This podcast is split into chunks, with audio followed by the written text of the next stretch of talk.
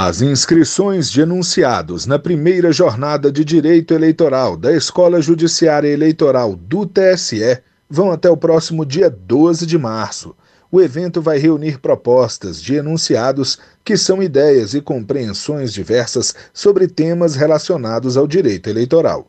Os participantes contribuem com o trabalho de toda a comunidade jurídica. Qualquer pessoa pode participar. Estudantes de direito, juristas, professores ou simplesmente apaixonados pelo direito eleitoral podem enviar os enunciados. Basta acessar o endereço eadeje.tse.jus.br e preencher o formulário.